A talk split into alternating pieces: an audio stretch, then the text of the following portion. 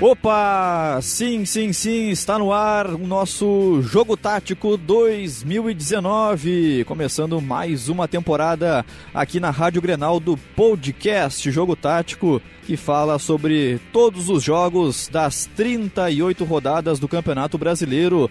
Então, mais uma vez, em 2019 teremos a análise de 380 jogos aqui na Rádio Grenal. Eu sou Lucas Arruda, apresentador do Jogo Tático, e ao meu lado está Calvin Correia, comentarista da Rádio Grenal e analista do nosso podcast. Tudo bem, Calvin? Seja bem-vindo a mais uma temporada do nosso Jogo Tático, tudo certo?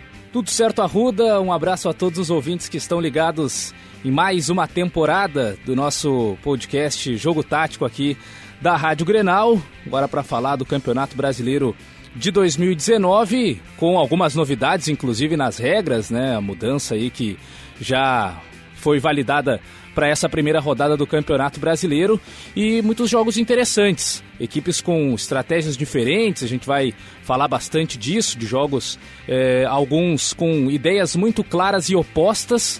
Nesse caso, talvez é, um dos principais jogos da rodada tenha sido até Grêmio Santos, pelo duelo de estratégias do Renato e também do Sampaoli, mas outros jogos é, chamaram atenção. Enfim, a gente vai destacar tudo aqui no Jogo Tático da Rádio Grenal. Então, mais uma vez, uma alegria é, fazer parte aí desse projeto e a gente poder analisar aí os 380 jogos do Campeonato Brasileiro, todas as partidas, é, para tra trazer um pouco mais é, para o nosso ouvinte é, sobre as questões táticas, técnicas também do campeonato, não ficar preso apenas às polêmicas de arbitragem, embora elas também aconteçam, mas vamos focar no que diz respeito a dentro de campo, na questão dos jogadores, das escalações e esperamos aí trazer conteúdo bacana, legal para o nosso ouvinte aqui da Rádio Grenal. Com certeza, Calvin. Bom, sem perder tempo mais uma vez, sem delongas, vamos de imediato aqui no Jogo Tático a análise dos 10 jogos da primeira rodada.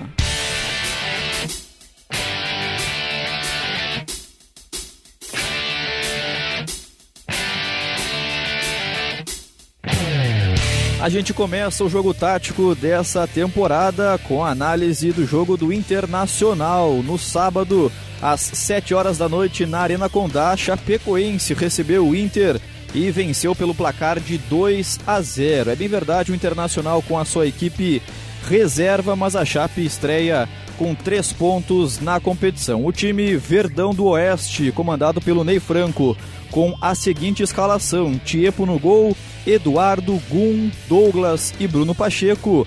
Márcio Araújo, Diego Torres e depois o volante Amaral, Gustavo Campanharo, Alain Ruschel e depois o Ailon, Regis e depois o Renato e Everaldo, centroavante, autor dos dois gols. O internacional do técnico Odair Hellman com Marcelo Lomba, Bruno, Roberto, Emerson Santos e depois Rodrigo Moledo e Wendel. Rodrigo Lindoso, Nonato, Camilo, depois Jonathan Alves, William Potker e depois Sarrafiore, Rafael Sobis e Neilton.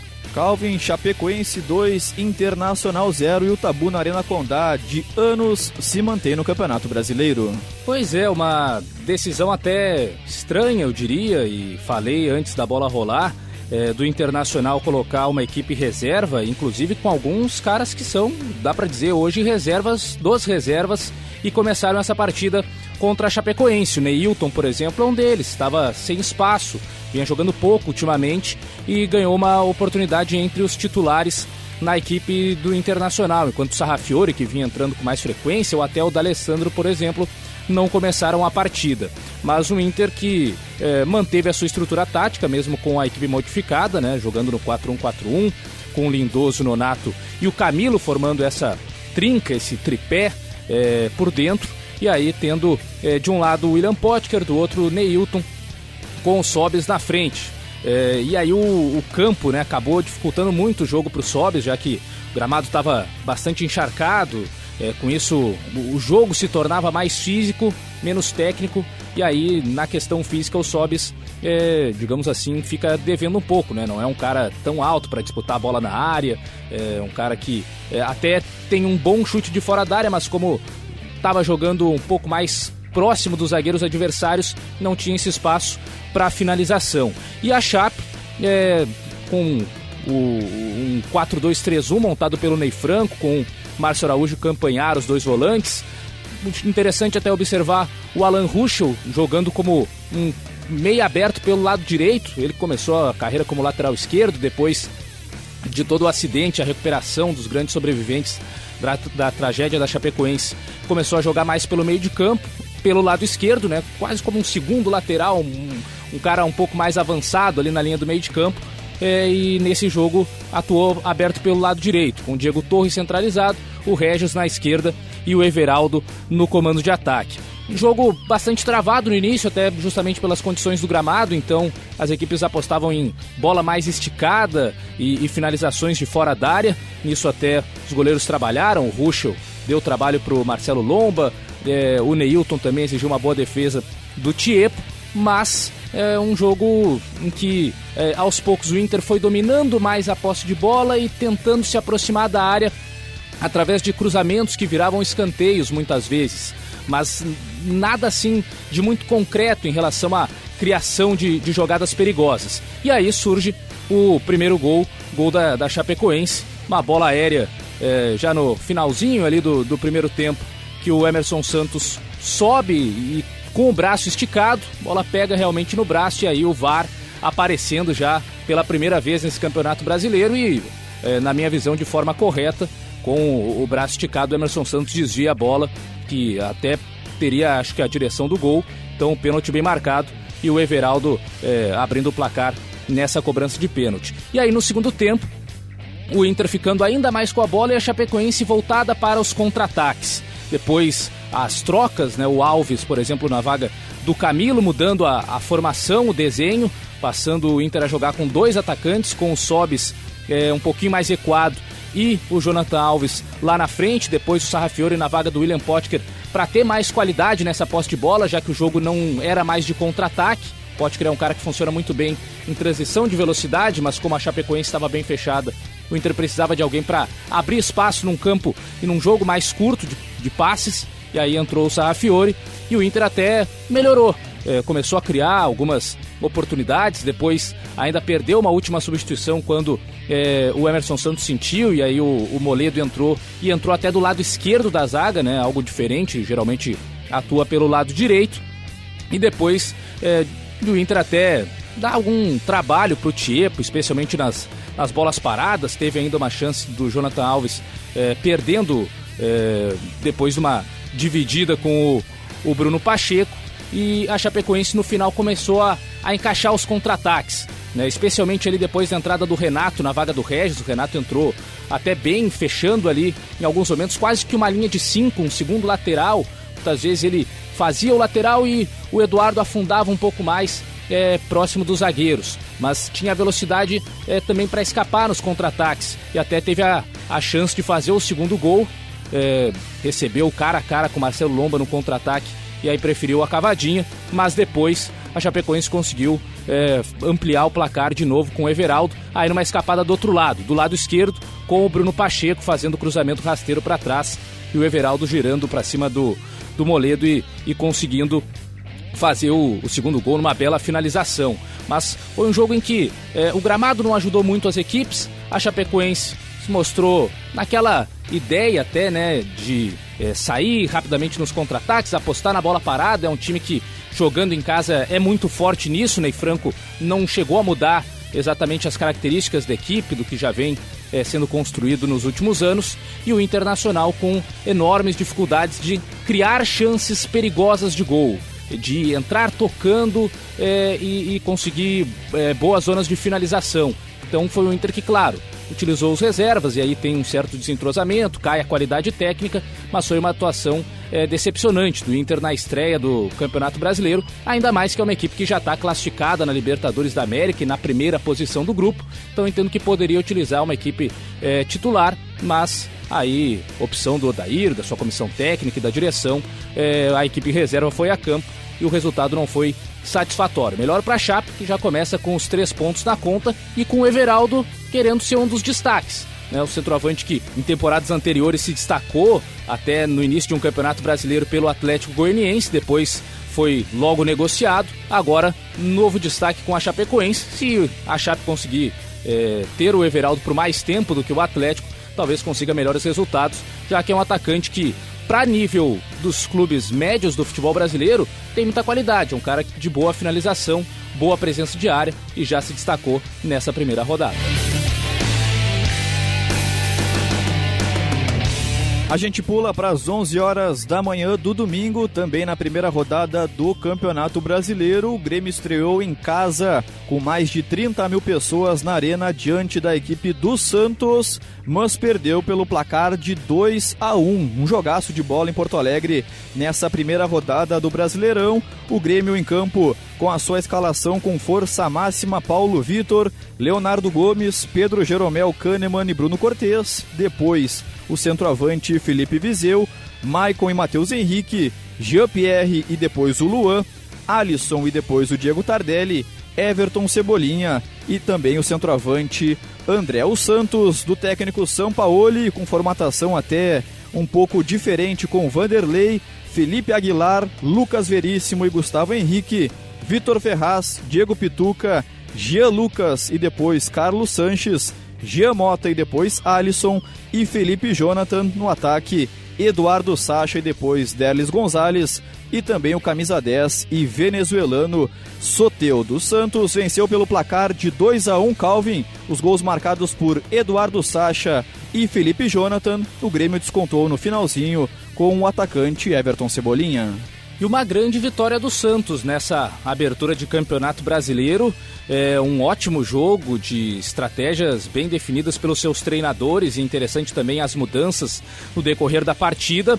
Foi um Grêmio que jogou na sua forma padrão, no 4-2-3-1, tendo ali Matheus Henrique e Maicon como a dupla de volantes, alternando entre primeira e segunda função. O Alisson ganhando mais uma vez oportunidade do lado direito, e, e, e nesse jogo foi muito mal em especial, é, com Jean-Pierre centralizado, Everton na esquerda e o André é, no comando de ataque muito bem nos pivôs. E o Santos foi é, quem surpreendeu de certa forma, porque o Sampaoli vinha jogando nas últimas rodadas numa formação base inicial de 4-1-4-1, mas que ficava muito tempo com a bola e aí para atacar viravam 2-3-5, com os dois zagueiros mais atrás, os laterais virando volantes muito centralizados, é, e aí em especial jogavam o, o Vitor Ferraz e o Diego Pituca até jogava na lateral para se juntar ao Alisson e formar essa trinca de, de volantes ali por dentro. E aí tinham cinco caras é, mais à frente, dois abertos,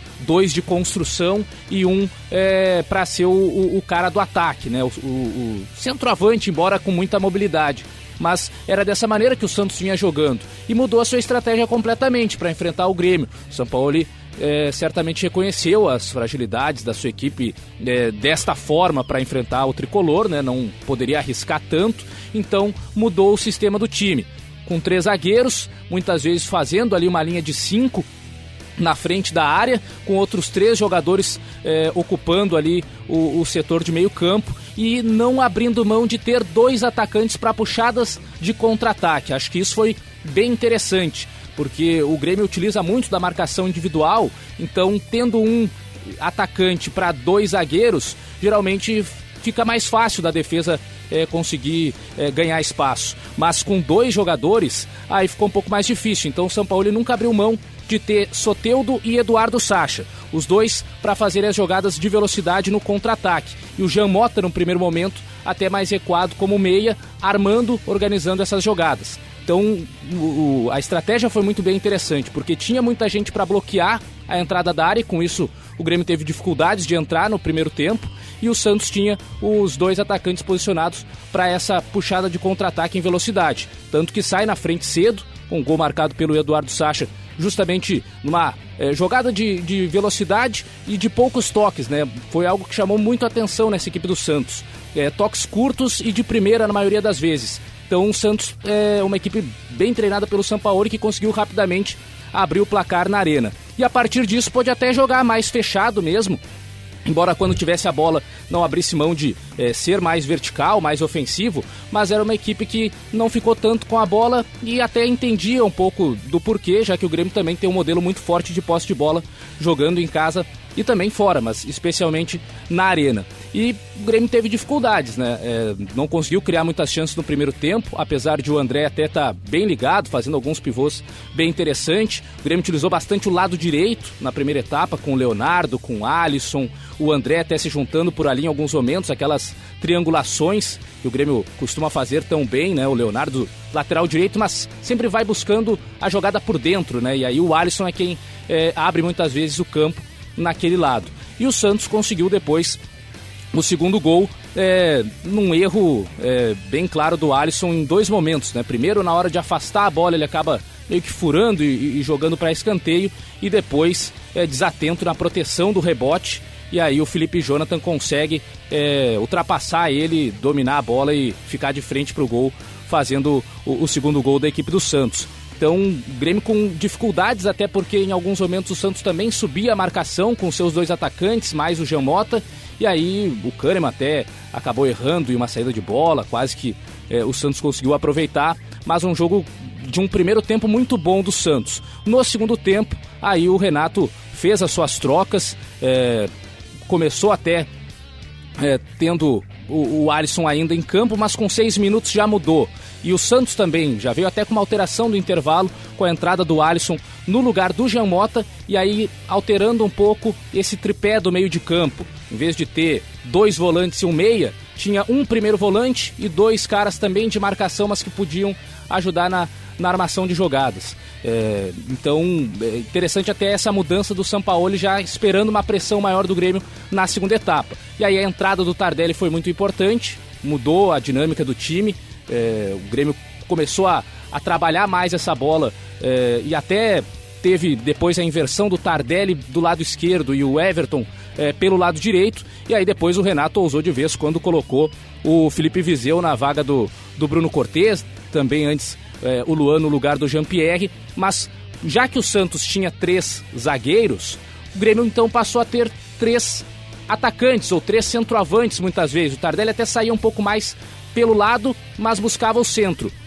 E aí Tardelli, Viseu e André ocupavam os três zagueiros do Santos e o Everton abria o campo pelo lado direito. Então, uma estratégia para forçar o Santos a ter mais dificuldades é, nessa marcação. E a partir disso, o Grêmio começou a construir oportunidades, é, antes com chutes de fora, depois dentro da área, com grandes defesas do, é, do Vanderlei, é, inclusive com bicicleta do André acertando a trave, enfim.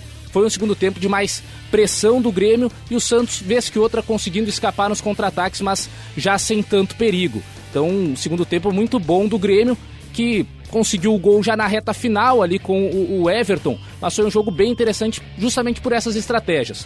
O Santos mudando radicalmente no início da partida, fugindo daquilo que vinha sendo executado nos últimos jogos, e o Grêmio no segundo tempo, com o Renato arriscando, né? Porque ficou sem lateral, com o Kahneman dando uma cobertura, em outros momentos até o Maicon fazia um pouco ali da cobertura do lado esquerdo, mas sem um lateral de fato. E aí com três centroavantes ocupando os três zagueiros e com o Everton fazendo as jogadas individuais pelo lado direito. Acabou que no final o, o Santos conseguiu a vitória é, com seus méritos, mas foi realmente um, um, belo jogo de futebol, de muita bola no chão, qualidade, uma troca de passes curta e geralmente de primeira das duas equipes e que resultou na, na vitória do São Paulo sobre o Renato na estreia, mas para mim no, no melhor jogo dessa primeira rodada do Campeonato Brasileiro. Voltamos ao sábado na abertura do Campeonato Brasileiro às 4 horas da tarde no estádio Morumbi. São Paulo e Botafogo se enfrentaram na partida inaugural da temporada 2019 do Campeonato Brasileiro e o São Paulo com estreantes venceu pelo placar de 2 a 0. São Paulo contando com a reestreia, na verdade, de Alexandre Pato, que inclusive marcou um gol, mas teve o seu gol anulado e o São Paulo esteve em campo da seguinte maneira: com Thiago Volpe, o jovem Igor Vinícius, Arboleda, Bruno Alves e Reinaldo. Meio-campo com Hudson, o estreante Tietê e depois o Vitor Bueno Igor Gomes e depois Hernanes, Anthony, Alexandre Pato e depois o Toró, e também o meia atacante Everton da equipe do técnico Cuca. O Botafogo com o Eduardo Barroca esteve em campo com Gatito Fernandes, Marcinho, Joel Carli, Gabriel e Jonathan, Gustavo Bochecha e depois Gustavo Ferrarez, Wanderson e depois o Luiz Fernando, João Paulo e depois Léo Valência, Cícero e no ataque Rodrigo Pimpão e também o camisa 11 Eric, São Paulo 2, Botafogo 0 Calvin e o tricolor paulista começando com vitória.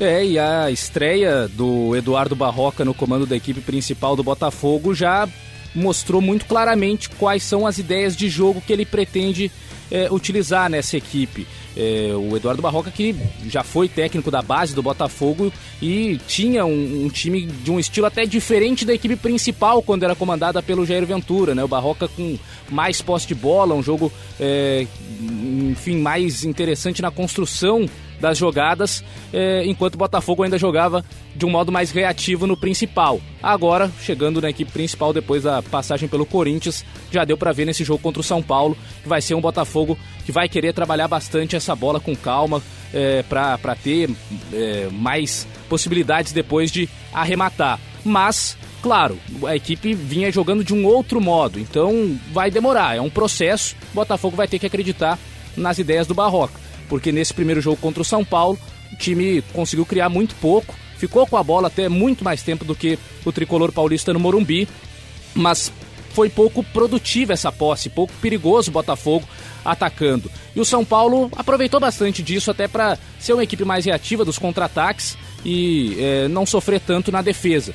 Então o Cuca eh, mandou o São Paulo no 4-2-3-1, tendo algumas estreias, o Tietchan no meio de campo, o Pato jogando pela primeira vez eh, na volta ao São Paulo como centroavante, e aí um trio de meias com o Anthony, Igor Gomes e o Everton. O Anthony, jogador que vem já numa ótima temporada, né? Começou se destacando na Copa São Paulo e depois disso virou titular da equipe principal do, do tricolor. Eh, e o Everton naquela sempre jogada característica dele de escapada em velocidade pela esquerda e entradas em diagonal é, dentro da área para finalizações, assim inclusive abriu o placar. E o Botafogo no desenho do 4-1-4-1 com o Gustavo sendo o primeiro volante, o Barroca até já falou antes da partida que vai ser um jogador muito importante para ditar o ritmo, né? Vai ser o cara que mais vai dar passes e já foi visto isso é, nessa primeira rodada com o Enderson e o João Paulo formando essa trinca no meio.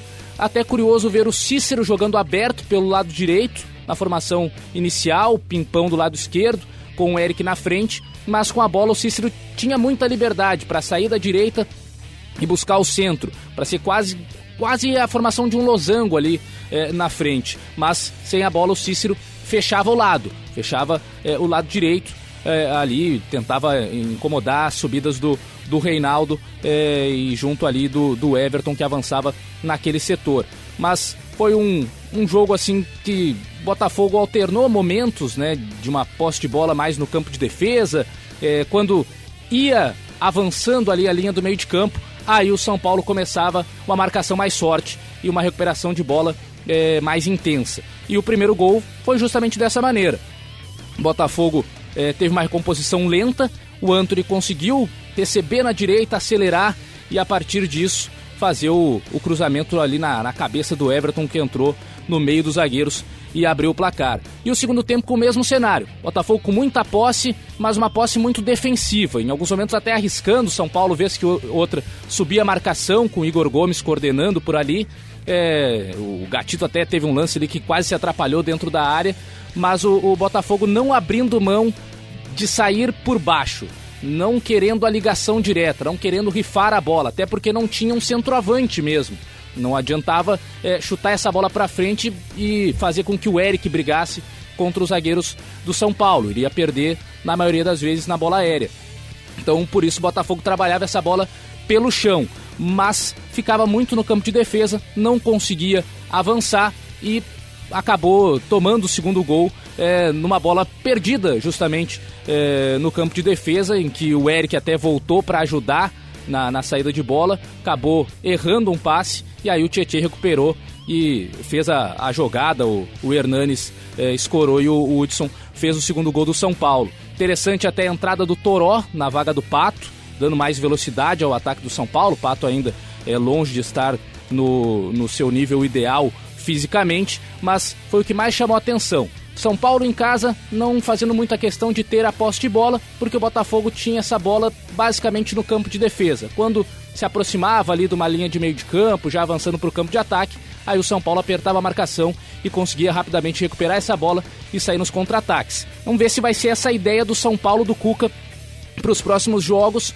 ou se apenas foi se adequando ao que o Botafogo é, fazia em campo, mas o Botafogo me parece ter a certeza de que contra qualquer adversário vai tentar jogar com mais posse de bola. Agora, precisa de qualidade dos jogadores para fazer isso, precisa de tempo de treinamento também para conseguir executar bem essas ideias do Eduardo Barroca, porque senão vai ficar naquele desejo meio utópico de um time de pouca qualidade, mas que quer ter a bola. Não consegue muito, sofre nos contra-ataques e foi o que aconteceu no Morumbi. Também no sábado, às 7 horas da noite, no estádio Independência, em Belo Horizonte, o Atlético Mineiro começou a sua caminhada no Campeonato Brasileiro, recebendo a equipe do Havaí, que vinha da segunda divisão, e venceu pelo placar de 2 a 1 2 para o Atlético, 1 para o Havaí, com forte atuação do árbitro de vídeo, o VAR já pintando no Campeonato Brasileiro. O Atlético Mineiro, ainda com o seu técnico interino Rodrigo Santana, esteve em campo com Vitor, lateral direito Guga, ex-Havaí, Léo Silva, Iago Maidana e Fábio Santos. Adilson e Elias, depois o meia Vinícius, Luan e Geovânio, e no ataque Ricardo Oliveira e depois o volante José Wellison e também o colombiano Chará e depois o volante ex-internacional Jair. O Havaí do técnico Geninho com Vladimir, Yuri, Betão, Marquinhos Silva e Paulinho, Mosqueira e depois o André Moritz, Pedro Castro e Matheus Barbosa, GG e depois o Jones Carioca, João Paulo e também no ataque Getúlio e depois o atacante Brizuela. Atlético Mineiro 2, Calvin, gols marcados por Fábio Santos e Ricardo Oliveira. Havaí 1, um, gol marcado pelo Brizuela, com direito a gol anulado do zagueiro Betão. E é até curioso ver esse início de campeonato brasileiro do Atlético Mineiro, porque no ano passado teve aquele momento em que o clube optou pela demissão do Thiago Largue, na minha opinião até. Falei ano passado aqui mesmo no, no, no, no Jogo Tático, nosso podcast aqui da Rádio Grenal, é, que para mim justamente porque o Atlético vinha fazendo uma campanha dentro daquilo que se esperava, talvez até um pouco acima, conseguindo ali brigar por vaga na Libertadores da América. Mas o, o Atlético naquele momento é, demitiu o Largue, trouxe o Levir e mudou bastante até o estilo de jogo, passando do desenho até a, a maneira de se comportar em campo. E agora começa o Campeonato Brasileiro, depois da demissão do Levir Coupe, com o Rodrigo Santana por enquanto de técnico interino, mas com ideias muito parecidas com as do Largue. Inclusive ele voltou a esse meio de campo com 4-1-4-1, com o um primeiro volante e outros dois meias, né, mas caras que ajudam na marcação, algo que com o Levir era tradição, o 4-2-3-1, né? Dois volantes e aí uma liberdade maior para o meia central. O Casares até cresceu na reta final do ano passado por conta disso, mas esse ano o Atlético voltando é, a um esquema mais parecido com aquilo que o Largue é, buscava para o ano passado. Então, Adilson como primeiro volante, o Elias e o Luan compondo essa trinca, esse tripé por dentro. O Luan organizando bastante o jogo. Ano passado já fazia muito isso, é, especialmente na ausência do Casares, jogava um pouco mais é, centralizado, mas com é, essa liberdade de movimentação e de organização de jogo. E chamou atenção a atuação do Adilson. O Adilson é, com muitos passes, controlando bastante o meio de campo, sendo acionado o tempo todo para carimbar essa saída de bola. Foi uma atuação bem boa do, do, do Adilson, é, até diferente daquilo que já viu o Adilson executar. Dessa vez, aquele primeiro volante bem controlador mesmo, e o Luan sendo o cara da distribuição, embora ainda precise melhorar nisso. O Casares faz falta nesse sentido, aquele passe mais vertical. Isso o Atlético não tem com o Luan. O Luan tem muita movimentação, mas falta aquela qualidade na, na enfiada de bola é, para os atacantes. E o Havaí é, por sua vez também jogando no, no mesmo desenho tático, né? 4-1-4-1, com três volantes, Mosqueira, Matheus Barbosa e o Pedro Castro. E é, muito recuado né, no, no primeiro tempo, apesar de que quando o Havaí recuperava a bola, tentava sair jogando por baixo. Isso até acabou atrapalhando a, a, equipe catarinense, porque o Atlético é, subia a marcação e conseguia roubar a bola quase sempre no campo de ataque. Então o Havaí com muitas dificuldades de sair para o jogo. Praticamente não jogou no primeiro tempo enquanto o Atlético Mineiro subia a marcação, fazia o abafa, conseguia roubar a bola.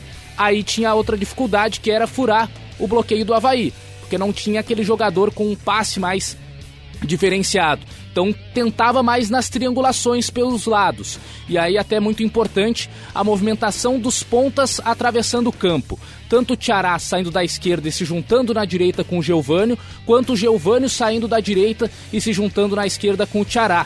Inclusive, o, o Atlético quase abriu o placar numa ótima jogada pelo lado esquerdo dessa maneira. Giovanni saindo do lado direito, buscando o lado esquerdo, tendo o Tiará também por ali, mais o Fábio Santos, mais o Luan. Os quatro ali participando da jogada e aí o, o cruzamento é, com o, o, Elias aparecendo ali dentro da área, fazendo é, a finalização ali na rede pelo lado de fora mas uma ótima jogada construída pelo Atlético Mineiro dessa maneira, trabalhando bastante pelos lados do campo para conseguir entrar na defesa do Havaí, que estava muito bem fechada pelo meio. E o primeiro gol já na reta final né, da, da, da primeira etapa, um gol de uma bobeira do, do Paulinho, lateral esquerdo do Havaí. Porque a bola. É, Paulinho poderia ter afastado para não se complicar, para lateral, era uma bola que estava ainda em disputa, dificilmente iria sair do campo, não tinha força o suficiente para sair para tiro de meta e o Paulinho tentou proteger, acabou dividindo ali com o Geovânio, caindo e depois chegando afobado no Ricardo Oliveira e cometendo o pênalti. E aí o, o, o Fábio Santos é, abriu o placar. Mas uma bobeira, o Havaí, é, apesar de com a bola não ter praticamente feito nada, é, até se defendia razoavelmente bem mas acabou cometendo um pênalti ali na reta final do primeiro tempo. Depois, no segundo tempo, Brizuela já entrando na vaga do, do Getúlio, né? E com um minuto fazendo o, o gol de empate numa jogada bem confusa. Primeiro a questão do impedimento, se estava ou não estava. Depois o Brizuela toca na bola e na sequência da jogada acaba acertando com a sola é, o, o, a barriga do Vitor. Então também teve uma análise do VAR nisso, mas o gol foi validado depois de algum tempo e é, cinco minutos depois, né, o, o gol é, validado até pela complexidade do lance e na saída de bola praticamente o Atlético já conseguiu fazer o, o segundo gol é, com o Geovânio fazendo ótima jogada ali pelo lado direito e tocando para o Ricardo Oliveira finalizar. O Betão até acho que foi atrapalhado um pouco pelo Elias, mas mesmo assim acabou errando em bola e aí facilitou o trabalho do, do centroavante do Atlético Mineiro. E aí no segundo tempo, depois disso tudo, aí o Havaí começou a ficar com a bola. O Atlético recuou a sua marcação, o Havaí ficou mais confortável com a posse, mas não conseguiu dar trabalho para o Vitor. Teve o lance até também de certa polêmica com o gol do Betão, se a bola pegou na mão ou na coxa, se até teve um pênalti do Leonardo Silva antes do Betão, é, no, no, Betão, antes da, do, do toque, né? Mas é, acabou que o gol foi anulado pelo VAR e o Havaí não conseguiu criar muito mais chances, pois o Atlético até na reta final se recuou um pouco mais, ficou com o, o, o Jair, por exemplo, na vaga do Tiará, aí Adilson e Jair os volantes, o Luan abrindo na esquerda, o Vinícius centralizado, mudou um pouco a formação na reta final para o 4-2-3-1, mas uma reta final que o Havaí tentou, chutou de longe, mas sem muito perigo, e que dois tempos bastante distintos. Primeiro do Atlético com muita posse de bola, segundo tempo do Atlético já mais recuado e o Havaí tentando jogar. Mas uma vitória importante nessa estreia do Atlético, até para dar moral, como estão as tratativas, né, com um novo treinador, não se sabe, então daqui a pouco o Rodrigo Santana até pode ganhar mais fôlego nessa reta final e quem sabe se fizer um bom trabalho no início desse ano, até a, a Copa América possa permanecer. Mas o mais interessante foi ver as ideias que antes, no ano passado, eram executadas pelo Thiago Largue, muito similares às que agora a gente vê no Atlético Mineiro com o Rodrigo Santana. Ainda no sábado, às 9 horas da noite, no jogo Balada, tivemos o grande clássico do futebol brasileiro Flamengo e Cruzeiro no estádio Maracanã. E mesmo com a expectativa de equipes alternativas, Força Máxima no Rio de Janeiro, Flamengo 3, Cruzeiro 1. A equipe carioca comandada por Abel Braga esteve em campo da seguinte maneira, com César, Pará, Léo Duarte, Rodrigo Caio e René, Cuejar, William Arão, Everton Ribeiro e depois o zagueiro Juan, Gabriel Barbosa, o Gabigol, Bruno Henrique também, Arrascaeta e depois o meia Diego. O Cruzeiro do técnico Mano Menezes com Fábio, Edilson, Dedé, Murilo e Dodô, Henrique, Lucas Romero e depois Lucas Silva, Marquinhos, Gabriel e Rodriguinho, depois o camisa 10 Thiago Neves e Pedro Rocha e depois o meia Rafinha com o centroavante Fred. Flamengo 3, gols marcados por Bruno Henrique duas vezes e Gabigol. Cruzeiro 1, gol marcado por Pedro Rocha, Calvin. Num jogo bem legal de se acompanhar, né? Até pela, pelas duas equipes, é, dá para dizer que são consideradas favoritas ao título, embora esse favoritismo sempre dependa muito da campanha na Libertadores da América, né? Quanto mais as equipes avançam na Libertadores, menos é, tempo elas investem também no campeonato, ou seja, vão utilizando é, equipes mais mescladas, alternativas, reservas, enfim, no decorrer da competição. Mas um Flamengo que tem mostrado com Abel Braga um quarteto muito móvel lá na frente, tem como base o Gabigol jogando agora como ponta direita o Arrascaeta do outro lado, na esquerda, o Everton Ribeiro centralizado, mas trocando bastante de posição, e o Bruno Henrique sendo o centroavante. É até é, diferente, né? Estranho, talvez fosse se imaginar. É, Everton Ribeiro na direita, o Arrascaeta por dentro, Bruno Henrique na esquerda com o Gabigol na frente. Talvez seria a ordem mais natural. Mas é um quarteto de muita mobilidade. A base foi a que eu falei, mas que o Bruno Henrique é, sai do meio e vai para a esquerda, o Gabigol sai da direita, busca jogadas pelo meio, o Everton Ribeiro roda bastante no meio de campo, uma hora está na direita, outra hora na esquerda, enfim, é um time bastante móvel do meio para frente e que tem o William Arão avançando bastante ali pelo lado direito, fazendo dobradinha com o Pará e o Cuejar contendo um pouco mais ali as ações do, no meio de campo. É, e o Cruzeiro é um time já solidificado há mais tempo, né, com seu esquema padrão, com dois volantes, três meias e o centroavante, Fred, no início muito bom, não só pelos gols, mas também fazendo muito bem pivô, inclusive foi importante no gol que abriu o placar, e o Pedro Rocha que pode dar essa velocidade e o cara da finalização. É uma dobradinha que tem tudo para dar certo é, e cada vez mais o Cruzeiro ganhar com isso. Porque já tem o Rodriguinho, que é um cara que infiltra por dentro. E agora o Pedro Rocha, que é um cara que também busca jogadas de profundidade pelo lado esquerdo. E aí o Fred, na referência, faz o pivô muitas vezes abrindo espaço para esses dois jogadores. Então, primeiro gol do Cruzeiro sai justamente de uma jogada em que o Fred sai da área, consegue no meio de três proteger bem a bola e fazer um ótimo passe para o Pedro Rocha entrar na velocidade, em diagonal, saindo da esquerda, buscando é, o, o, centro e aí finalizar tirando é, do, do César. E o Flamengo no primeiro tempo insistiu bastante no lado direito com o Pará, que para mim não foi a melhor estratégia. O Pará teve muita liberdade para avançar e fazer cruzamentos, mas é, com muitas dificuldades de produzir algo efetivamente. E do lado esquerdo, o Flamengo criava melhores oportunidades, chegava menos, mas criava mais.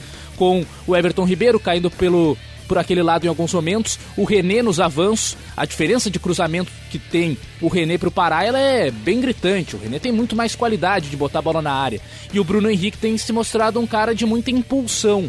É até por isso, talvez, a escolha do Abel Braga para que seja o centroavante, porque tem velocidade. Em alguns momentos, o Cruzeiro ficava com a bola, adiantava os seus jogadores no campo de ataque, e aí tinha o Bruno Henrique para ser o escape para que o Flamengo recuperasse a bola e já enfiasse ela na frente para que o Bruno Henrique disputasse na velocidade contra os zagueiros adversários. Foi uma jogada que o Flamengo tentou durante muito tempo nessa partida no Maracanã, mas o Bruno Henrique também mostrando a impulsão. Então já é um jogador alto e sobe muito para disputar com a zaga adversária. É, teve algumas boas finalizações até de cabeça. O gol de empate justamente num cruzamento do Everton Ribeiro, em que o Bruno Henrique consegue antecipar ao Fábio, o Fábio também sai um pouco precipitado, e aí o Bruno Henrique consegue cabecear e depois ainda completa com vontade, antes que o Gabigol impedisse é, o, o, gol é, por impedimento, e depois, no segundo tempo, aí o Flamengo investindo mais nas jogadas pelo lado esquerdo, especialmente com o René tendo mais liberdade para avançar. E depois no lado direito, mas aí sem o Pará sendo o cara do cruzamento, e sim o William Arão. E a partir disso, o Flamengo no segundo tempo conseguiu o segundo gol, uma tabela ali do Arão com o Gabriel e o cruzamento rasteiro para que o Bruno Henrique fizesse o segundo dele na partida. Depois o Diego entrou na vaga do Arrascaeta, o Flamengo até começou a controlar um pouco mais o jogo com a posse de bola, algo que vinha faltando nos últimos jogos do Flamengo. O Flamengo saía em vantagem, recuava para contra-atacar. Dessa vez fez o 2 a 1 em cima do Cruzeiro, virou o jogo e tentou manter a bola nos pés, sem exatamente atacar o tempo todo, mas gastando tempo com a posse de bola. E aí o Diego é importante porque segura bem a bola, prende bem, é, faz o, o, jogo rodar, é, cadencia mais. Então a entrada do Diego até foi nesse sentido. E aí depois, já na reta final, né, com o Murilo sendo expulso justamente numa das jogadas de enfiada de bola para o Bruno Henrique ganhar na velocidade. E aí o Murilo acabou cometendo a falta e levando o segundo cartão amarelo e por consequência o vermelho. E na reta final, já no contra-ataque, o Gabriel jogando a bola na frente e aí o Bruno Henrique de novo, né? Na velocidade, ganhando dessa vez do Dedé e finalizando no rebote do Fábio. O, o Gabigol estava lá para completar e fazer o 3 a 1 para o Flamengo. Mas foi um Flamengo bastante móvel, acho o, o, grande destaque, especialmente ali no quarteto ofensivo, enquanto que o Cruzeiro eh, no primeiro tempo foi bem na sua estratégia, mas na segunda etapa faltou atacar mais. O Cruzeiro praticamente não atacou, ficou esperando muito o Flamengo e acabou levando a virada e não conseguiu eh, fazer com que o seu ataque fosse mais produtivo na segunda etapa. Depois ali, né, reta final com a despedida do Juan, muito merecida a homenagem ao zagueiro de grande história no Flamengo e com a camisa da seleção brasileira e outros vários grandes clubes por onde passou na Europa. E a infelicidade também né, do lance do Rodrigo Caio, que fique tudo bem com o zagueiro do Flamengo, é, que acabou é, tomando um, um, choque ele mais forte de cabeça né, é, na, na dividida com o Dedé. Mas bom jogo no, no Maracanã de duas equipes que certamente estão entre as favoritas ao título. Pulamos para o domingo às 4 horas da tarde, quando tivemos três jogos pelo Campeonato Brasileiro, sendo o primeiro deles com Bahia e Corinthians na Arena Fonte Nova em Salvador. Um jogo com muitas reviravoltas, mas o Bahia venceu pelo placar de 3 a 2 em casa. O Bahia do técnico Roger Machado esteve em campo com Anderson, Nino Paraíba, Hernando, Lucas Fonseca e Moisés, Elton e Gregory, Ramires e depois o Newton, Arthur, Fernandão e depois Gilberto e também o atacante Arthur Caíque e depois o Rogério. O Corinthians do técnico Fábio Carilli com Cássio, Fagner, Manuel, Pedro Henrique e Carlos Augusto. Ralph e Ramiro, depois o meia Matheus Vital, Sornossa e depois o Jadson, Pedrinho e depois o Wagner Love e também o atacante Cleison com o argentino Bocelli. Bahia 3, Calvin, gols marcados por Arthur Caíque, Rogério e Arthur. Corinthians 2, gols marcados por Pedrinho e Cleison. Pois é, um jogo de muitos gols e de muitas alternativas táticas também durante a partida. O Bahia, comandado pelo Roger, começou no 4-2-3-1, tendo o Ramires, que no ano passado, é, especialmente ali no período do, do Enderson Moreira, jogava mais centralizado, tendo o Zé Rafael e Elber abertos e o Ramires fazendo essa função do, do meia centralizado. Dessa vez com o Roger, Ramires começando do lado direito com o Arthur Caíque centralizado. O Arthur Caíque não é exatamente um meia, mais um, um, atacante, funcionando ali como um segundo atacante, o cara que entra bastante na área. E o Arthur, né, o Arthur Vitor, enfim, o Arthur sem o H, é, da, da base do Palmeiras que está no Bahia, é, pelo lado esquerdo, canhotinho, né, então é, até teve algumas dificuldades de jogar por aquele lado, já que fica mais limitado é, aos cruzamentos. E o Corinthians começou tendo é, três marcadores ali por dentro, Ralf, Ramiro e, e o Sornossa, até é interessante ver essa transformação que o Sornossa tem passado pelo Corinthians, porque no Fluminense era mais um meio armador e no Corinthians tem jogado em posições mais recuadas, com Pedrinho e Cleison abertos e o Bozelli na frente. Mas esse panorama mudou, porque o, o, o Bahia começou até pressionando, é, teve algumas é, jogadas interessantes no, no, começo da partida e o, o Corinthians mudou, passou a jogar é, com o, o Sornossa mais próximo do Ralph, como um segundo volante mesmo, e o Ramiro aberto na direita com o Pedrinho centralizado.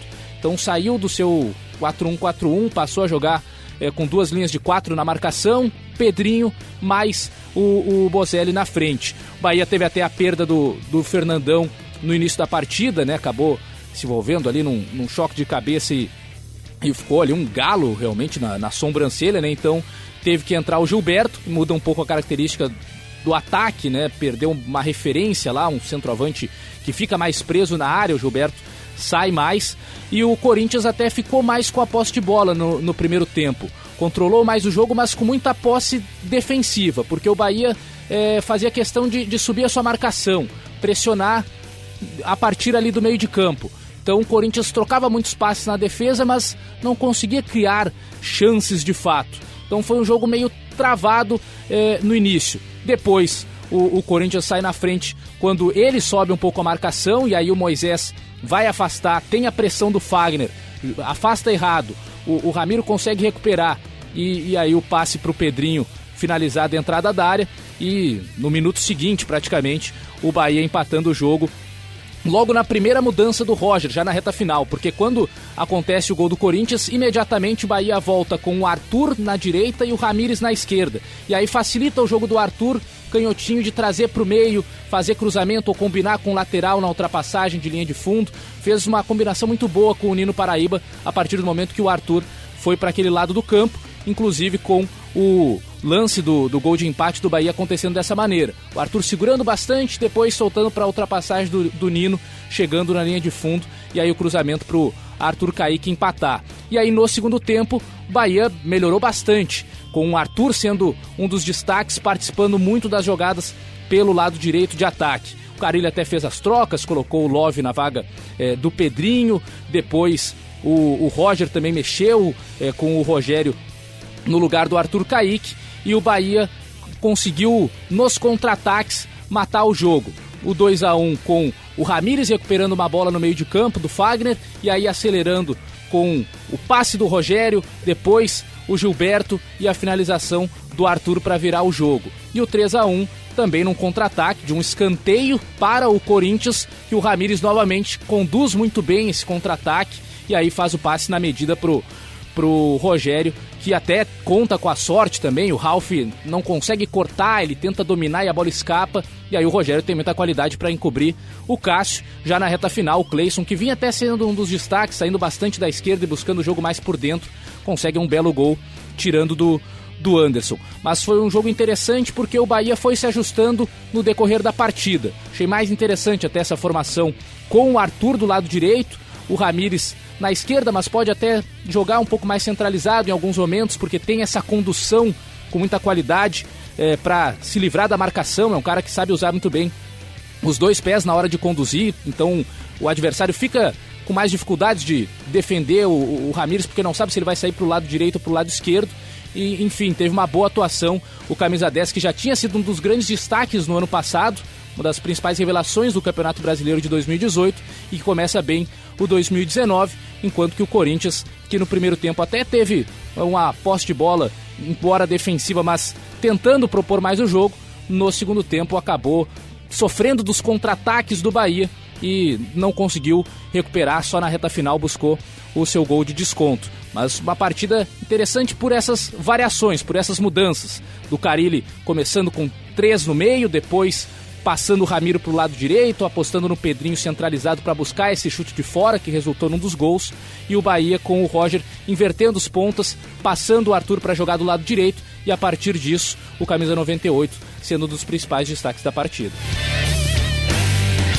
Também às 4 horas da tarde, no domingo, o Atlético Paranaense recebeu a equipe do Vasco em casa na Arena da Baixada e estreou com uma vitória de goleada pelo placar de 4 a 1. Vasco da Gama mais uma vez em situação complicada logo na primeira rodada do Campeonato Brasileiro. O furacão do técnico Thiago Nunes esteve em campo com Santos, Jonathan, Thiago Heleno, Léo Pereira e Renan Lodge, Camacho e depois Wellington Bruno Guimarães e depois o lateral Márcio Azevedo, Tomás Andrade e Nicão, e no ataque Marco Ruben e depois Marcelo Cirino e também o camisa 7 Rony. O Vasco da Gama do técnico interino ainda Marcos Valadares com o goleiro Alexander, Werley, Miranda e depois o meia Bruno César, Ricardo Graça e Raul Cáceres. Meio campo com Raul, Lucas Mineiro, Iago Pikachu e depois Ian Sassi, Danilo Barcelos e Marrone. E no ataque Maxi Lopes e depois o Ribamar. Atlético Paranaense 4, gols marcados por Bruno Guimarães, Marco Ruben, Nicão e Werley contra Vasco 1, comarcado pelo camisa 10 Bruno César, o Atlético estreando com vitória Calvin, o Vasco ainda em crise. É, e para mim a melhor atuação coletiva da rodada, em que pese a fragilidade do Vasco, mas o Atlético Paranaense jogou muito, começou muito bem o Campeonato Brasileiro, na Arena da Baixada é muito forte, consegue se impor e fez quatro, mas poderia ter feito seis, sete tranquilamente. O Alexander, goleiro do Vasco, foi um dos principais jogadores da partida, fez grandes defesas.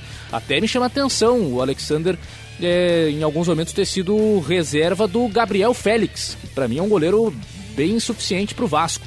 Mas o Alexander fez grandes defesas e tomou quatro porque o Atlético Paranaense criou uma barbaridade. Foi um time que é, dominou o jogo do início ao fim, seja com mais posse de bola ou até em alguns momentos em que recuava estrategicamente para conseguir o contra-ataque. O Vasco até é, foi com três zagueiros, né? E aí com uma linha de cinco lá atrás, juntando os dois laterais. No meio de campo, o Marrone e o Pikachu ficavam responsáveis pelas saídas nos lados e o Max Lopes muito isolado na frente. E aí, logo cedo também, o Atlético Paranaense consegue seu primeiro gol com três minutos. A tabela ali que o Bruno Guimarães consegue, o Marco Ruben recebe, finaliza uma grande defesa do Alexander e aí no rebote o, o Bruno Guimarães é, marcando o primeiro gol. E o Atlético com a bola, o Vasco até recuado em alguns momentos e depois quando subia a marcação, subia de uma maneira muito descoordenada. Então, os atacantes os jogadores de meio subiu a marcação. Mas os volantes, ou às vezes até os zagueiros, mais recuados. Então davam um espaço, um clarão no meio de campo. E ali o Atlético Paranaense dominava com muita facilidade. Quando o Vasco subia a marcação, por exemplo, a bola era quebrada em cima do Jonathan muitas vezes, o lateral direito do Atlético. E o Jonathan, com muita qualidade no domínio, conseguia sair jogando com, com facilidade e se abria um espaço no meio de campo que o Bruno Guimarães e o Tomás Andrade é, observavam muito bem e condu conseguiam conduzir a bola por ali. Então o Vasco com muitas dificuldades para encaixar a marcação no Atlético Paranaense, sofreu o tempo todo, seja mais recuado ou quando tentava adiantar a marcação e aí abriu um espaço para que, o, Atlético Paranaense pudesse atacar. O Vasco até tentou em finalizações de longe, mas sem muito perigo, e o Atlético dominou até fazer o, o segundo gol, depois de já criar algumas outras oportunidades, mas com o Marco Ruben aproveitando, né? E mais uma vez, o, o Alexander faz uma grande defesa na cabeçada do, do Renan Lodge, bola pega na trave e aí no rebote o, o Marco Ruben fazendo o segundo gol. E aí no segundo tempo, o Marcos Valadares até altera a formação do Vasco, porque o Miranda, que no primeiro tempo jogou como zagueiro, na segunda etapa atuou como volante, e aí o Vasco passou a ter três volantes, o Miranda eh, junto ali do Raul e também do Lucas Mineiro, para povoar um pouco mais o meio de campo, mas mesmo assim é, não funcionou. O Atlético seguiu dominando, teve o, o pênalti até que é, do, do, Pikachu, que depois com o VAR é, foi anulado. Teve o Alexandre fazendo grandes defesas é, em finalizações do, do Marco Ruben. O Ruben perdendo o gol debaixo da goleira, praticamente, na pequena área, recebendo cruzamento. Então foi uma grande atuação do Atlético Paranaense. Depois, ainda, o gol contra do Erley. É, e já no, na reta final, o Atlético nos contra-ataques, né? Fazendo o quarto gol na arrancada do Rony e o, o Nicão completando. E aí o Bruno César até fez o gol de desconto é, num chute de fora da área. Mas foi um jogo de completo domínio do Atlético Paranaense. Mais uma vez, tendo ali o Camacho organizando bem no primeiro tempo a, a, a saída de bola, depois entrou o Wellington e aí o Bruno Guimarães até recuou um pouco mais para para organizar essa saída com um passe mais qualificado. É interessante com essa nova regra, né, agora do tiro de meta, é, em que a bola entra em jogo a partir do momento que o goleiro é, rola ela para frente, não precisa mais sair da área. O Atlético utilizando bastante os seus zagueiros dentro quase que da pequena área ali, do lado do goleiro, é, para fazer essa saída é, com mais tranquilidade. Então, curioso ver também o Atlético Paranaense se adaptando às, nova, às novas regras. Talvez o time que mais chamou atenção, mas uma grande atuação. E do Vasco, dá para dizer que se salvou o Alexander com grandes defesas, mas o time precisa melhorar bastante, porque senão, mais uma vez, vai ser uma luta em glória contra o rebaixamento.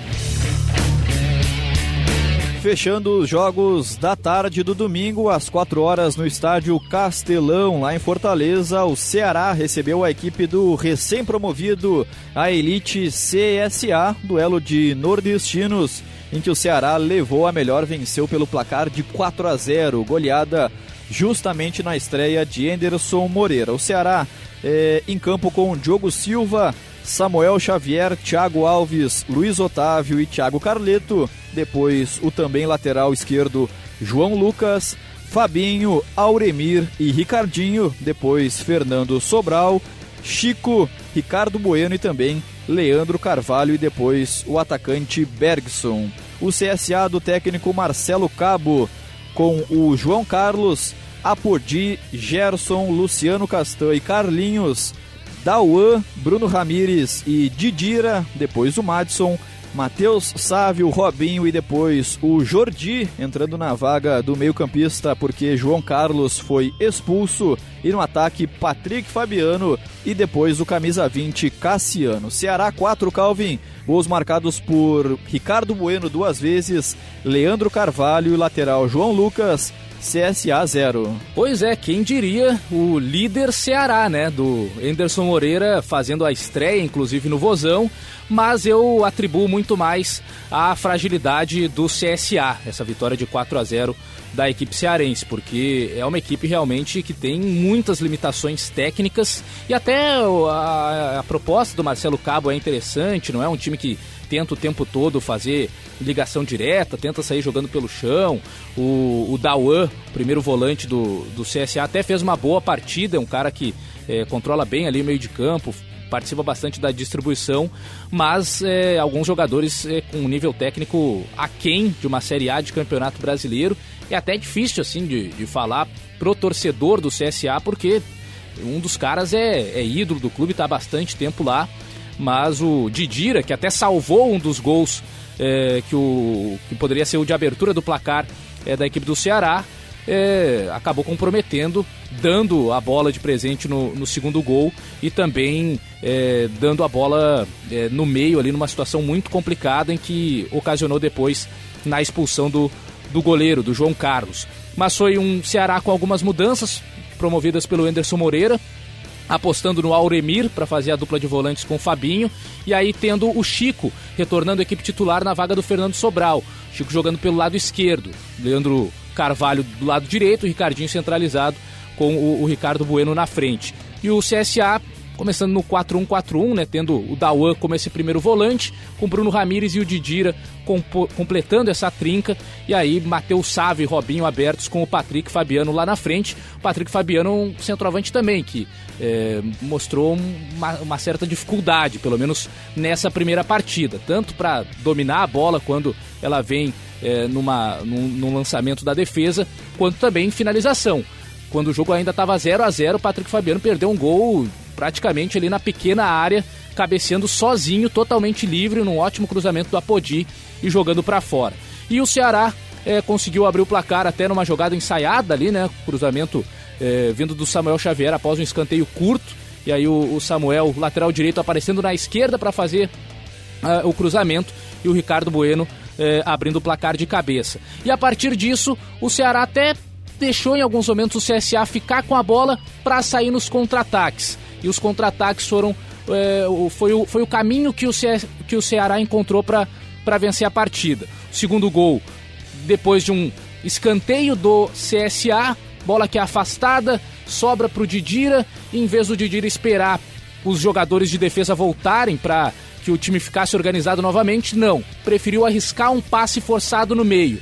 Passe não é completado, e a partir daí o contra-ataque do, Ce do Ceará com o Leandro Carvalho é, driblando o Luciano Castanho e, e fazendo o segundo gol.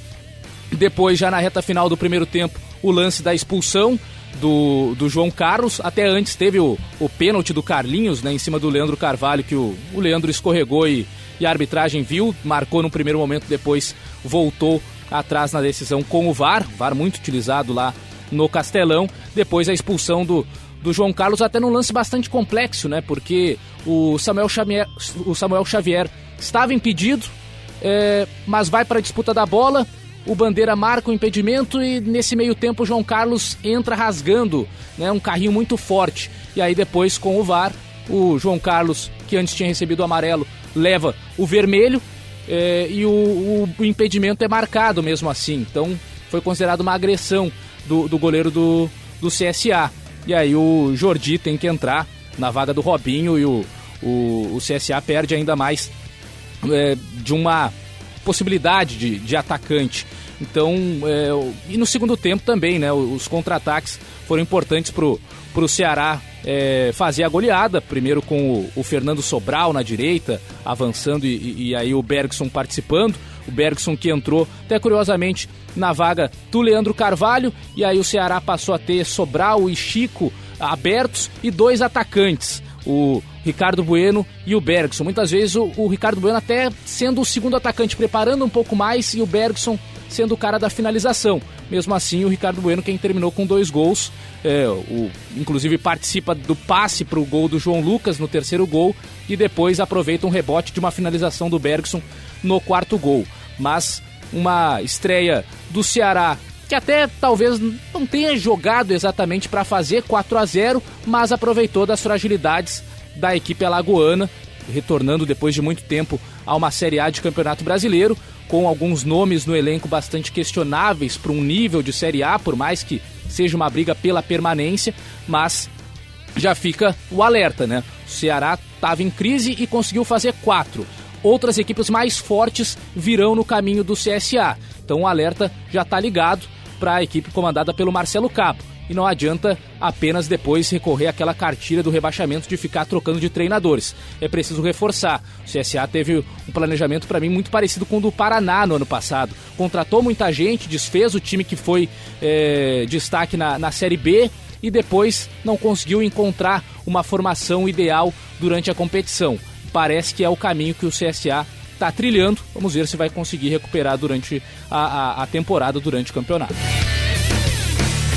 Às 7 horas do domingo, às 19 horas, dois jogos encerrando essa primeira rodada do Campeonato Brasileiro. O primeiro deles em São Paulo, no Allianz Parque, o Palmeiras, atual campeão brasileiro, recebendo o atual campeão da Série B, duelo de campeões, logo nessa primeira rodada, e o Palmeiras vencendo por 4 a 0 jogando em casa. O Verdão, comandado pelo Felipão, em campo com Everton, Marcos Rocha, Luan, Gustavo Gomes e Diogo Barbosa, Felipe Melo e Bruno Henrique, Ricardo Goulart e depois Zé Rafael, Gustavo Scarpa e depois Lucas Lima, Dudu e depois Johan e também o centroavante Daverson. O Fortaleza do técnico Rogério Ceni com o goleiro Felipe Alves, Tinga na lateral direita, defesa com Quinteiro, Roger Carvalho e Carlinhos, Felipe, Paulo Roberto e Edinho, depois o atacante Marcinho,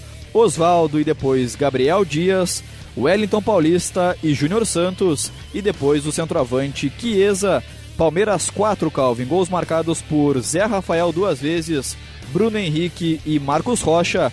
Fortaleza 0. Uma grande estreia do Palmeiras e com o Zé Rafael sendo o grande protagonista, né? Ele que até meses atrás era um jogador que pouco ganhava espaço no elenco do Palmeiras. Se falava até de uma possibilidade de ir para o Vasco, ou enfim, um, um outro empréstimo, mas que acabou virando o grande personagem dessa vitória do Palmeiras de 4 a 0 em cima do, do Fortaleza. Eu até entendo, né? O Palmeiras é o atual campeão, o Fortaleza foi o, o campeão da Série B, mas um nível bem menor.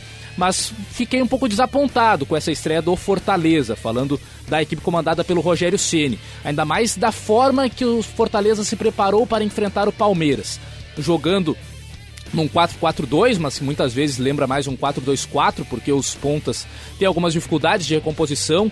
O Edinho eh, na direita, o Oswaldo na esquerda. Então, eh, Felipe e Paulo Roberto ficaram muito sobrecarregados na marcação do meio de campo e ainda com Júnior Santos e Wellington Paulista na frente, dois atacantes, nenhum armador. Então, o Fortaleza era uma equipe até montada para contra-atacar, mas não tinha ninguém para organizar esse contra-ataque. Era muita condução mas é, pouca ordem. Não tinha exatamente um cara que conseguisse acionar os velocistas. Os velocistas já pegavam a bola e disparavam por conta própria. Palmeiras conseguia interceptar e a partir disso também acelerar em algumas jogadas é, para é, buscar as finalizações. Palmeiras que até teve o, o Goulart machucado, né? Começou com Scarpa, Goulart e Dudu como a, o trio ali de meias com o Daverson na frente. Mas com pouquíssimos minutos o, o, o Goulart acaba deixando o jogo lesionado. E aí a entrada do Zé Rafael é curiosa, porque mexe na posição do Dudu. O Zé Rafael passa a jogar do lado esquerdo e o Dudu centralizado no primeiro tempo. E o Zé Rafael consegue, né, abrir o placar, uma jogada em que o Daverson é muito importante, saindo da área, fazendo pivô, e aí o Diogo Barbosa chegando à linha de fundo, fazendo o cruzamento rasteiro e o Zé Rafael ocupando a posição deixada pelo Daverson para receber essa bola e, e, finalizar de canhota abrindo o placar. E o, o, o, Fortaleza com muitas dificuldades de jogar. Os volantes apareceram pouco, o, o Palmeiras até recuava estrategicamente, mas até a linha do meio de campo. E o Fortaleza ficava muito tempo com a bola com seus zagueiros. Mas depois disso, quando o Palmeiras subia a marcação, os volantes estavam bem marcados e os pontas não são exatamente armadores. Então o, o Fortaleza desperdiçava muito a posse de bola e o Palmeiras conseguia acelerar em alguns momentos. Depois, no segundo tempo, o, o Filipão até faz uma alteração é, no posicionamento do Dudu, passa o Dudu a jogar pelo lado direito, com o Scarpa centralizado, e aí o Dudu cresce até de rendimento na segunda etapa, consegue é, ter um, um, melhor aproveitamento. É, logo no, no início do, do, segundo tempo, faz uma boa jogada do lado direito e, e coloca a bola na cabeça do Daverson, que dá trabalho pro, pro Felipe Alves. E aí depois o, o Palmeiras consegue o seu segundo gol no momento de desatenção da, da defesa do Fortaleza, pede um, um, uma lateral ali numa dividida, é, acaba esquecendo de voltar e aí o Palmeiras aproveita rapidamente, consegue combinar ali a jogada com o, o Bruno Henrique fazendo o cruzamento, depois o, o chute é, do Zé Rafael para o meio da área e o Marcos Rocha completando para fazer o, o segundo gol. E o, o Palmeiras aproveitando para atacar o mais rápido possível, né? Não é um time que fica rodando muito a bola. Então pega essa bola e já tenta ser o mais vertical possível. E assim conseguiu fazer é, uma, uma boa vitória, 3 a 0 até é, curioso para saber o quanto pode ter interferência dessa pausa que o VAR causa nas partidas, porque foi um, a bola foi para lateral, era lateral para o Palmeiras, o jogo ficou parado um, um minuto praticamente com o, o, árbitro de vídeo conversando com o árbitro principal. Nada é feito, apenas fica na conversa. E quando a bola volta a rolar, já tem o arremesso lateral sendo jogado na área. Então, um pouco de desatenção, talvez também, da defesa do, do Fortaleza. E aí, o arremesso lateral, bola passa por todo mundo, arremesso forte do Marcos Rocha. E o Zé Rafael consegue completar. E depois o, o 4 a 0 já com muita facilidade. O Palmeiras entra tabelando com o, Marcos Rocha o Lucas Lima. E aí o cruzamento pro, pro Bruno Henrique completar e, e fazer a goleada. Mas decepção pela atuação do Fortaleza. E o Rogério Ceni em nenhum momento tentou mudar o desenho do time. Até quando entrou o Gabriel Dias, volante ex-internacional, Gabriel Dias foi jogar na ponta direita. Então o, o desenho sempre se manteve nesse 4-4-2. Fortaleza é, sem criação no meio de campo, desperdiçando muita posse de bola. E aí o Palmeiras, com facilidade, conseguiu vencer na estreia, mostrando né, que é o atual campeão e que está preparado para defender o título do brasileiro. Também às 7 horas da noite do domingo, o Fluminense recebeu a equipe do Goiás no estádio Maracanã, no Rio de Janeiro. E o Fluminense perdeu pelo placar de 1 a 0, gol marcado por um velho conhecido carioca, Rafael Vaz, zagueiro ex-Flamengo, gol de falta em uma partida com grande atuação do VAR no sentido de interferir com bastante frequência. O Fluminense perdeu em casa pelo placar mínimo. O tricolor das Laranjeiras, escalado pelo Fernando Diniz com Rodolfo, Gilberto, Nino e depois o atacante João Pedro, Matheus Ferraz e Caio Henrique na lateral esquerda improvisado, Ayrton e depois o centroavante Pedro, Bruno Silva e depois o meia Léo Arthur, Alain e no ataque Luciano, Ioni Gonzalez e também Everaldo. O Goiás do técnico Claudinei Oliveira com o goleiro Tadeu, que inclusive pegou um pênalti, Kevin, David Duarte, depois o Rafael Vaz, autor do gol, Iago e Jefferson, Giovanni, Léo Sena e Giovanni Augusto no meio campo, depois o Renatinho e no ataque Michael e depois o Marcinho, Kaique e também o Leandro Barcia. Fluminense 0, Goiás 1, Calvin com forte atuação do VAR. Um jogo muito confuso, né? Até por tudo que aconteceu lá no Maracanã e no Rio de Janeiro como um todo, né? Vem acontecendo aí a, a questão climática é, sendo sempre um, um, ponto a ser observado e afetou bastante até no, no jogo entre Fluminense e Goiás. Por mais que é, no primeiro tempo tenha tido a bola rolando legal, né? Até antes da, da chuva. É, o Fluminense teve algumas dificuldades de conseguir construir chances claras de gol. Teve o Luciano saindo bastante do lado direito e buscando as jogadas por dentro, centralizado, com o Ione Gonzalez mais fixo na frente e o Everaldo também mais fixo é, do lado esquerdo. E aí, em alguns momentos, até o Bruno Silva compensava esse movimento do Luciano de cair da direita para dentro. Em outros, até o Alain também é, ocupava um pouco mais a, a, faixa direita. É, e o Goiás já bem no estilo do Claudinei Oliveira. Muita marcação, não tem problema ter pouca posse de bola e sempre que possível acelerar o mais rápido nos contra-ataques. Então é um, um trabalho que a gente viu com mais destaque, apesar do rebaixamento, quando o Claudinei treinou o Havaí, jogava muito dessa maneira e conseguiu até algumas grandes vitórias, uma delas contra o Grêmio na Arena, sustentando o máximo possível e saindo nos contra-ataques. E foi o que aconteceu nessa estreia do Goiás contra o Fluminense. O Fluminense teve, chegou a bater a, a casa da, do, dos 80% de posse de bola na partida, mas sem criar chances claras de gol. É, e o Goiás até foi quem assustou primeiro, em contra-ataques, primeiro com o Bárcia, depois com o, o Michael também perdendo uma, uma chance. Então é, o Goiás bem na sua estratégia de fechar os espaços e, e contra-atacar. E nisso até o, o Michael, para mim, um dos destaques pela velocidade nos, nos contra-ataques.